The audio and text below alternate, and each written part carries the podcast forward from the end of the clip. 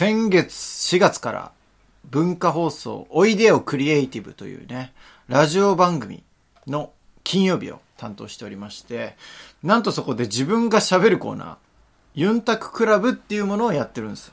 うん。で、このコーナーでは、沖縄の波音を聞きながら、リスナーのお悩みを聞いて、みんなで喋っていくっていう内容なんですけど、これをね、高校の同級生のグループ LINE に報告したんですよ。あの、ユンタクラブっていうのをやってて、で、皆さんもぜひメールとか送ってとか、あとは、まあ、聞いてみてとかね、そういう風に送ったんですけどね、またもみんなに既読スルーされてしまいましたね。あの、僕的にはそこそこビッグニュースだったんですけどな。しょうがない。こういうみんないろいろ忙しい中、返している暇もなかったんだろうと思ってね、なんかツイッターの方見てたら、今目の前にいる小学校からの同級生、千葉くん。彼もね、既読スルーした一人なんですけど、彼はね、あの、ツイッターで動いてました。なんと、おいでよクリエイティブを宣伝してくれたわけではなく、ツイッターで当たりもしないプレゼント企画をリツイートしてましたね。その体力あるならね、宣伝とか返信とかしてもよかったんじゃないかなと思います。稲本稲造深夜の5時間目。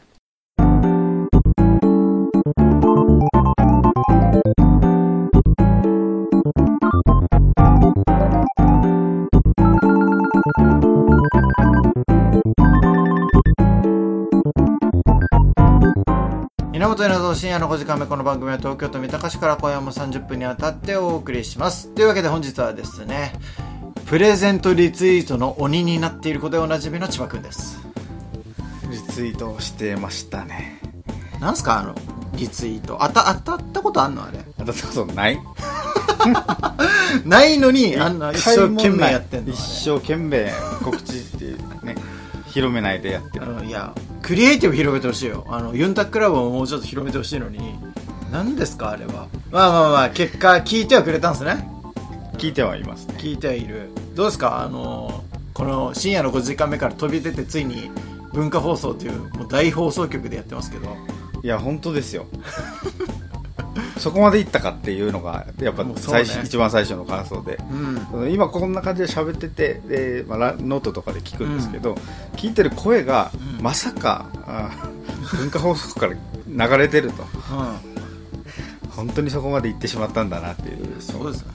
びっくりしましたね。自分かっててもこんなこんな本当にラジオブースでこんな喋ってびっくりしていつもねこの弱小ブースというか 2人しかいない空間でいろいろ喋ってる中、もういろいろいるじゃない、まあ、スタジオブースの中にあと3人いてそんで外にさらにディレクターだプロデューサーだっていうのがいてその中で喋るっていうのは初めての経験だったのでいやもうびっくりしましたね。すごいな。まあ、千葉君がね本当に出てもらう時もあるかもしれません。ねいつで。いやーこれでもねやっぱユンタククラブっていう沖縄の波音を聞きながらお悩み相談聞くっていうコーナーだから、なるべく沖縄感出してほしいってことで方言を強要されるんですけどはいはい。俺この5年ももう東京いるから直したのよ結構鉛。はいはい。この子あ、まあ、この番組ではまあまあ出てるけどでも普通に東京の人と喋るときはもう基本的に出さない、うん出す出さないとかじゃなくてもうナチュラルにそうそうそう。こっちの言葉喋っちゃうよね。頭がこう切り替わっちゃうというか、うんうん。まあつられちゃう部分もあるよね。あるある。だからそれでもうそのままいいっちゃうのよね。だからいつもだったらファミマっていうところを、ファミマって言ったりとかうん。あるある。そういうちょっと細かいところなんだけどもうここのレベルでもなんか沖縄の発音をもう東京にゆ譲っちゃうっていうか、うんうん。一応向こうが標準語だから合わせなきゃっていうことでやっていってでいざ方言出せって言われたらやっぱ難しくて。うんまあそ話す相手もいないもんね。そうそうそう。同じ方言を喋ってくれるんだったらやりやすいけどなかなかみんな硬い標準語だからうんうんいや急にここからさ言っても伝わるのかなとか。いう不安もあるから出せないわけよ。だからこれね本当に今方言が出ないことが今一番悩みなんですけど千葉君もあれだよね。方言あんま使わないですよ使わないね。本当にさっき稲本さんが言ったように実家に電話かけた時とかは、うん。もう勝手に切り替わるんですけど、うん。もう完全に東京の人とか、うん。あー関東の人とか喋ってる時はもう、あれ？沖縄の方言どういうイントネーションだっけみたいなところからやんないと全然言葉出てこないの。よなるほど。そっか。いやだからどうやったら方言って出やすくなるのかなってこう考えてはいるんだけどまあ、だから今んとこ考えてるのはもう必ず方言のワードを入れる。沖縄の人しか分かんない。例えば「デージ」とかうーん「死に」とかなんかそういうのを必ず一つ入れたらそこからだんだん乗り移っていくんだけどうん。ユンタククラブって一応言ってるからユンタクで移ってっかなと思ったんだけどでもユンタクって普段あんま使わないから使わない単語だね。そうあんまりこううまく引っかかっていかないというかそこから沖縄脳になっていかないっていうのにねすごい悩んでまして。で昨日高校の同級生の宮里君からアドバイス受けたのがもうちょい敬語をやめた方がいいと。そしたら沖縄っぽいあのイントネーションになるよっていう。う確かに敬語で方言でっていうのが経験がないのかと思って。ないね。あよくんまり考えないね。たらそうだよな。先生にも敬語なんて使ってなかったから。お前は特にね。いやお前もだけど別に。使ってたよ。お前も使ってないけど。使ってなかったっけ？お前も俺に釣られて結局使わなかったよ。あ最初は使ってたかもしれないけど。あ後々ね。うん敬語方言を経験してないからそれがちょっとまず難しいっていうのはあるよね。だからうん確かいきなり敬語じゃないやつを言ってもいいのかなっていう。そこ厳しそうじゃん東京の人って。厳しいと思う。絶 なんとなくのイメージだけど厳しそうだよね。これをだから急に違うさとかなんか言うとあれなのかなと思ってダメなのかなっていう。そこも怖いよね。対うん怖い。なんか敬えっていう言葉が目に見えるよね 敬え感は確かにあると思うな。絶対そういう顔に出ると思う。わ、うん。それはスタンダードであると思うから、確かにそれはこっちもこう崩せないなって思いながら、うん。お前もって言わないといけないよね。ここうん沖縄の波打ち際だからっていう、そこの設定頼みますよって言っとかないと。本当そう。それを出したらなんとかいけんのかな。いやでも千葉君の方言を確かに聞いてないからもうそこに引っ張られることあんまないのかな今は。ああ普通に喋ってて東京の人とつい出ちゃうとかないの？つい出ちゃうわもうなくなったね。ああ沖縄なまりしてるねとかもあんま言わんないもう全然ないね。ああそうなんだ。それからそのとっさに出るファミマ、ファミマみたいなのはあったんだけど、そこでやっぱりあ地方のみんなみたいなことを言われたことあって。うん。ただそういうのもさん年例えばどんどん変わっていくじゃない。なくなってくるよなそれも。で気づいたらもう東京標準になっちゃってんのよね、お前はだってお酒酔っても言ってるもんね。東京の標準語で。なんか喋ってるもんな いろいろ。いやいやいやいや。酔っ払っても標準語って。びっくりしたもん。そんなに俺にお酒飲ますなよみたいな。気持ち悪い標準語。使ってるから。沖縄の人だけなのに。そうそう。全員沖縄の人しかいなくてもお前らが飲ますからいけないんだろ？みたいなのかな。丁寧になんか我々を指摘してくるから。まあ方言で言えばやったが飲ますからだろう。みたいな感じだけど、それを言えばこんだけ短く収まるところ、お前たちがそうやるから。みたいなのも無理やりなんか敬語使ってるみたいな。敬語というか標準語使ってるみたいな感じでそれはそれで気持ち悪いんですよキモいね沖縄の人しかいないコミュニティで使われると変なんですよ。たまに出ちゃうもんね、うん。えーそこめっちゃ指摘するから本当に だそれは直してほしいです。あの、我々沖縄の人といるときはなるべく方言で接してほしいなと。うんちょっと本当この番組では方言チャレンジしてほしいですね。まあ頑張ります俺もなるべく方言で今回から行こうと思う。日頃からさ、俺もおかしな話よ。この金曜日の俺のコーナーが近づくにつれてだんだん水木ぐらいで方言の練習を心の中でしだすのよ。だから心の中の声も方言で全部やんのよ。なんか地元どこだっけってならん？そうそうそう。で、なんか沖縄県出身の人の YouTube とか見たりして、はいはいで、耳にめちゃめちゃ入れるのよね。で、やっと望んでも、やっぱ東京の波に飲まれて、やっぱ一発目は標準語で喋ってしまうのよ。ああまあでもわかるわその気持ちはいやーなんかこう沖縄で行こう行こうって思ってもなかなかむずいよね。むずいいやーちょっと東京の荒波にでも揉まれずに、やっぱ沖縄の風を吹かせないといけないと思うので、こっからはちょっと強い気持ちで千葉君も会社で方言使っていただきたいなと思ってそれで言うと関西の人はすごいよね。そうなんだよ。関西みたいにやらなりたいっす。わ私も。もう楽に方言使えるように。あれはでもどうやってあああやってねもうこれを標準語化したわけじゃん。なんていうか、ね。あかんとかも向こうの方言だけどもう分かりやすくなってるわけじゃん、うん。こっちにも。ああいうのをちょっと沖縄もう一つでいいよ。この番組から一つでもいいから流行らそう。あかん的な。それ大事だわ。うんそれをやっていきたい。なんでよとかね。なんでよ。なんでよね。なんでよが一番流行るから。でもな使うこなすの難しいけどだからよ言えあばー。いろんなだからよがあるから確かに。あれ使流行ればいけると思う。だからよ行きましょう。だから、えー先月先々月かまで千葉くんの「確かに」ってコーナーありましたけど あれだからよにしましょう。あ変わったの。でもそういうところだよね染まってるなってそうそう感じるのそれなんだよ。多分沖縄にいた頃はだからよって言ってたんだよ、ん。ああいうのも。確かにとか言ってないと思う、だからよでいく。だからよでいこう。あのじゃあこれから千葉くん、まあ、この30分の中でだからよ。何回出るか皆さんもね楽しみにしながら聞いていただきたいなと思いますなんかビジネス沖縄県民みたいになってない？俺ら。なってるなそう実は沖縄県の人なんですよみたいな感じでちょっとだけいた人みたいなそうそうそう思いっきり育ってるのに、ねなんでこんな東京に染まってるんだよ抜けてるなさあというわけで1曲目いきましょう「轟でヤーマンの歌」横に泡盛氷がコロン島風とさざ波に揺られ揺られてこの音色をいつまでも。おー。うちな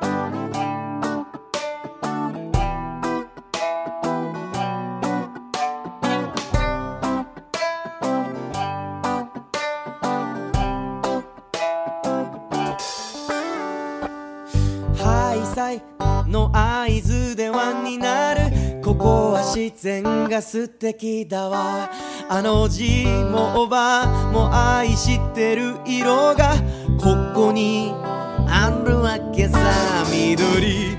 はがんじゅまる赤ハイビスカス。雨上がり虹七色。朝日に目覚めて月夜に寝るまで。踊り続けるいつまでも。おー。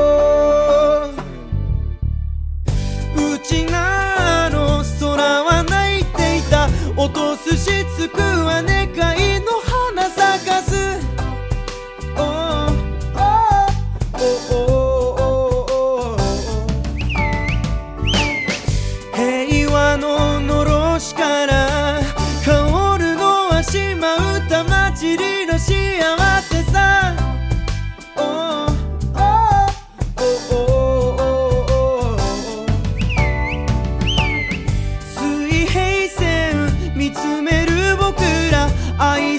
きもの何かと考えた。それはそれはあなたに降り注ぐティーダ模様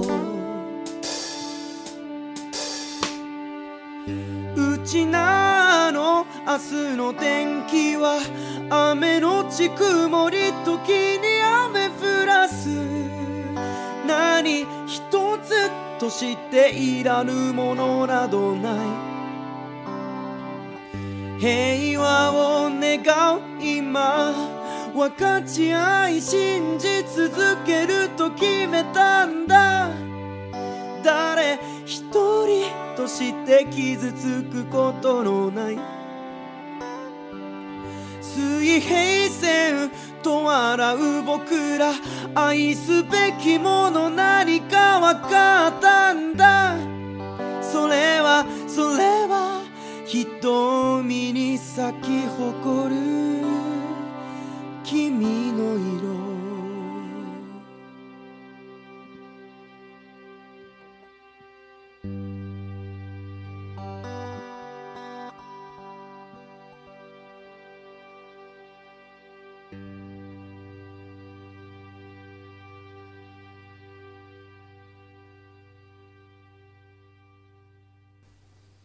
大人の居残り授業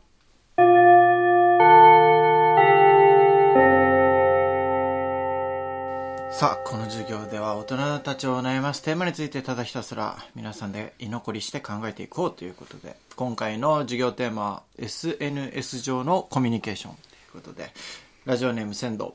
LINE、Twitter、Instagram など、ここ最近は全て SNS 上でコミュニケーションを取ることが多くなってきました。特に LINE はしんどいです。LINE には友達、恋人、家族、仕事仲間などいろんな人たちがいて友達と話したいタイミングで仕事のグループ LINE が動いたり仕事に集中したいタイミングで恋人から連絡が来たりします。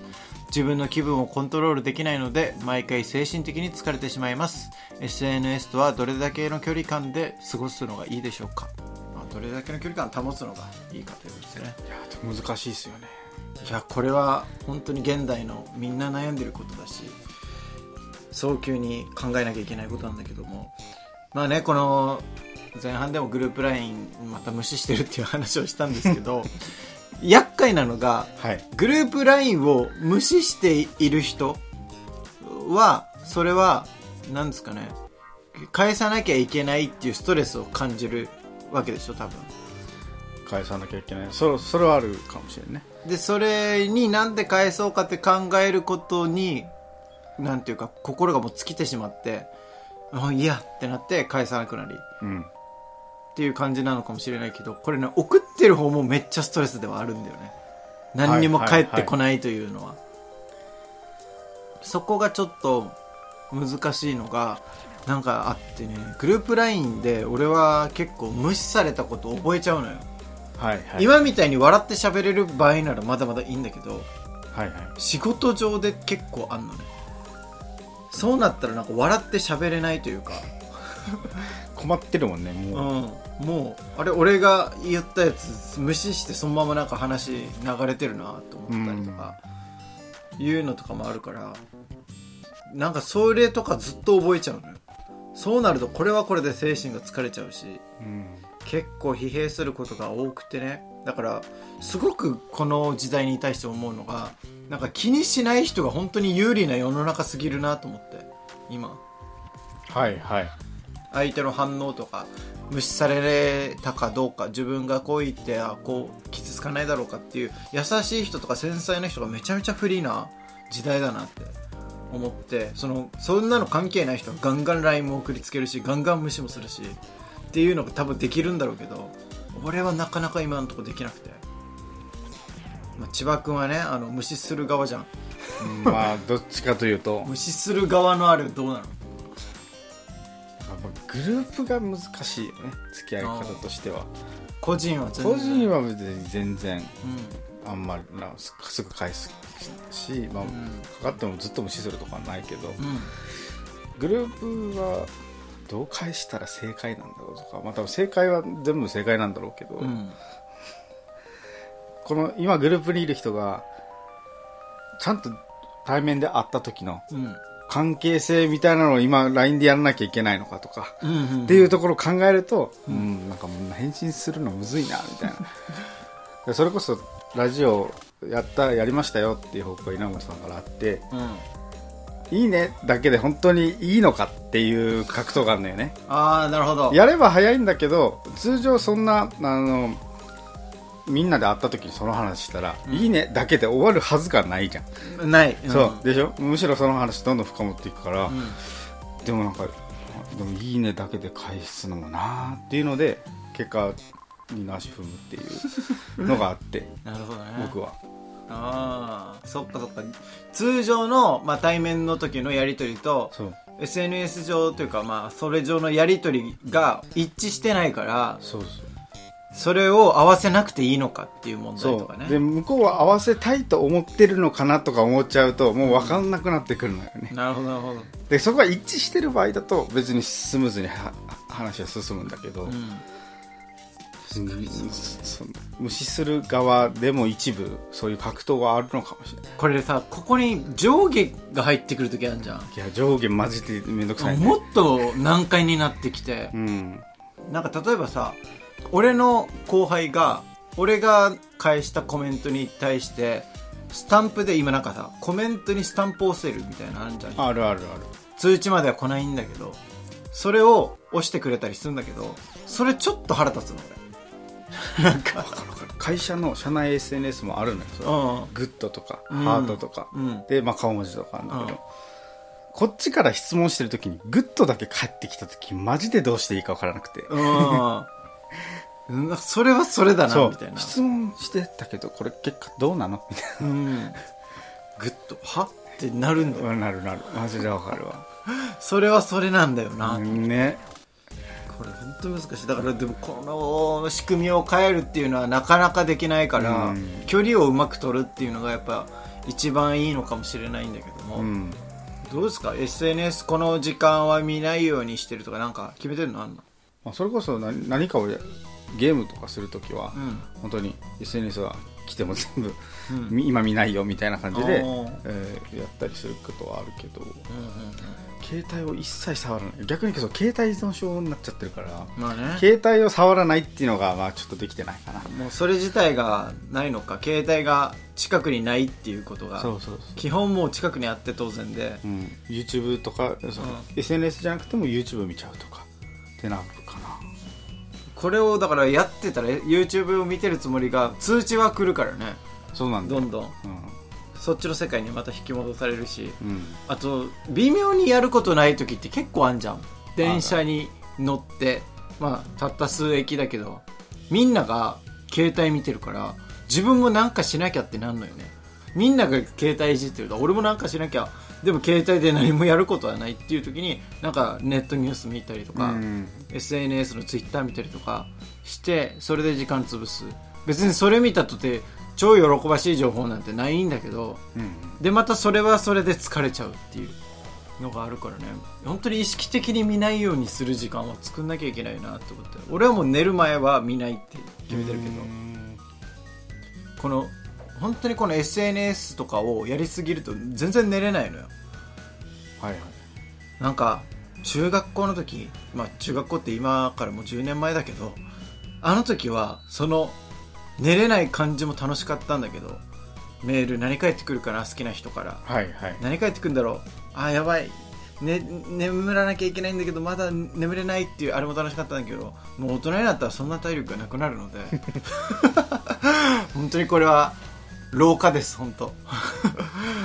そんな体力なくなるのでう。ん。一回この世と切り離す時間が欲しいんだよね。はいはい。そこでやっぱ SNS を俺はあのか必ずベッドの近くに携帯を置かないようにして結構離れたところに携帯を置いてそっからもう距離を離してもう本を1時間読んで寝たりとか。すごいちゃんとしてる。いやそれで今ギリギリ精神状態。いい感じで終わるためには多分、まあ、そういう風に距離を取りつつで後腐れなくね相手も嫌な思いせず終わるためにはやっぱ文章を打たなきゃいけないんだと思う。スタンプとかじゃなくて。そうね。結局は。やっぱ千葉君はスタンプでいいのかって思ったわけだもんね。スタンプでいいのかっていうののは覚悟していろいろ葛藤した上でしなかった、そうそう。だけど俺がそのラジオ番組を見るって意思は伝わってないもんね。そうそうそう伝わってないじゃん。結局だからみんな見ないの仕方なのってなっちゃうもんね。スタンプ押してもそれは分かんないわけじゃんこっちはいとして。は、はい。結果見たとしててもうん。結局なんで返さなかったのってなっちゃうもんね。うん、あれラジオ番組聞いた？聞いてないっていうのは分かんない。だから、うん。聞きましたとかあ、うん。これから聞くとかやっぱ結局言葉って入れなきゃいけないんだなと思って。ちょっと便利すぎるがゆえに余計ややこしくなっちゃってんだろうな今。あとまあいね対面での会話とうん。LINE での会話は別物っていうもう割り切ったそうだね方がいい。ね。そうそうそう。それはだってもう一緒にしちゃうと分量めちゃめちゃになっちゃう。う大変になるね。だから今日も始まるのかとか思っちゃうもんね。そうそう。簡易的にこう何かを伝えたい時うんっていう感じかもね。確かに。まあでもこれまた若い人になると別なのかもしれない。例えば好きな人とメールとか LINE とかしてる時って対面と同じテンションじゃん。うんなるなる。うん。なっちゃう。であとまあ友達とかもそうね友達とかも。高校生の時とかは絶対。我々高校生の時とかも全然メールしてたけどその時もやっぱ対面と同じテンション同じテンションだねだからそこはなんだろう個人は対面と同じテンション個人 LINE は。ただ集団になると基本はまあ連絡事項だよっていうそうそうそう。共通認識持ってた方が多分みんな幸せになるよね。そうだね。だからまあまあとは言っても多分対面ぐらいのテンションの人もいればっていう中,、うん。中にはいろいろいるだろうけど、自分はそのぐらいの認識でいるっていう方が守れるかもね、心でそこはブレない方がいいよね、うん。もうブレたらまたそう。SNS に飲まれちゃう いや本当に今日はね、まあ、こういう感じで、えー SNS 上のコミュニケーションについてお話ししました。ということで大人に残り授業のコーナーでは皆さんから授業テーマ募集中。宛先すべて小文字5時間目アットマーク Gmail.com 5時間目アットマーク Gmail.com えー、懸命に居残りと書いてお送りください。コメント欄からでも参加できるので皆さんよろしくお願いいたします。というわけで以上大人の居残り授業のコーナーでした。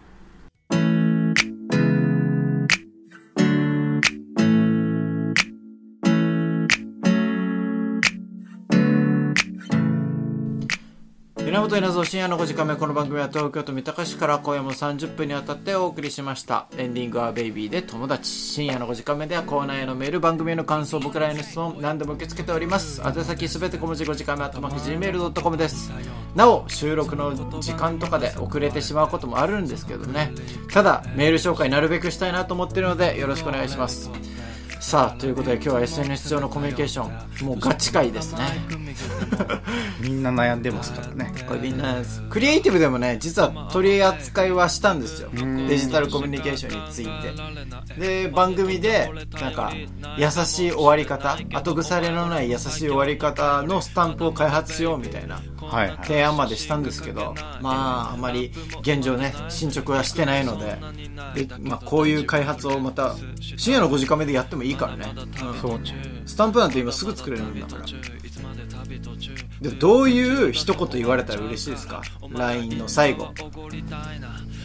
なんか、えーじゃあ失礼しますとかなんかバイバイとか多分ね終わり方っていろいろあると思うんですけど、俺はねやっぱあなたと LINE できて嬉しかったわって言われるとすごいいいな今日はあなたと LINE できて嬉しかったわでもいいよね。うん。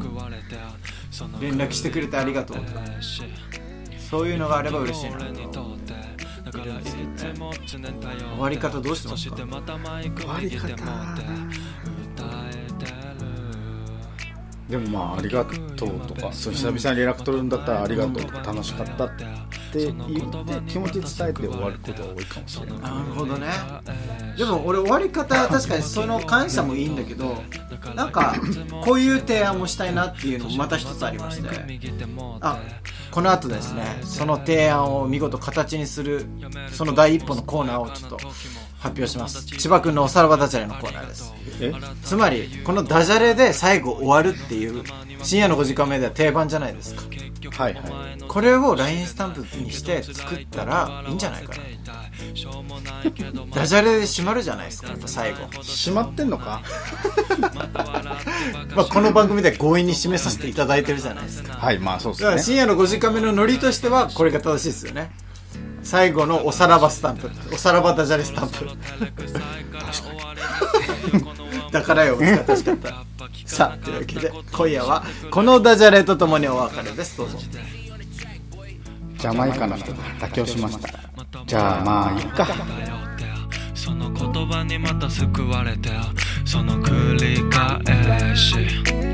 湯吐きが俺にとってだからいつも常頼って。そしてまたマイク右手持って歌えてる。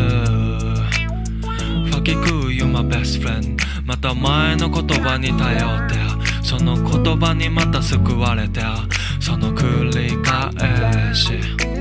湯ファキが俺にとってだからいつも常頼って。そしてまたマイク右手持って歌えてる。よし。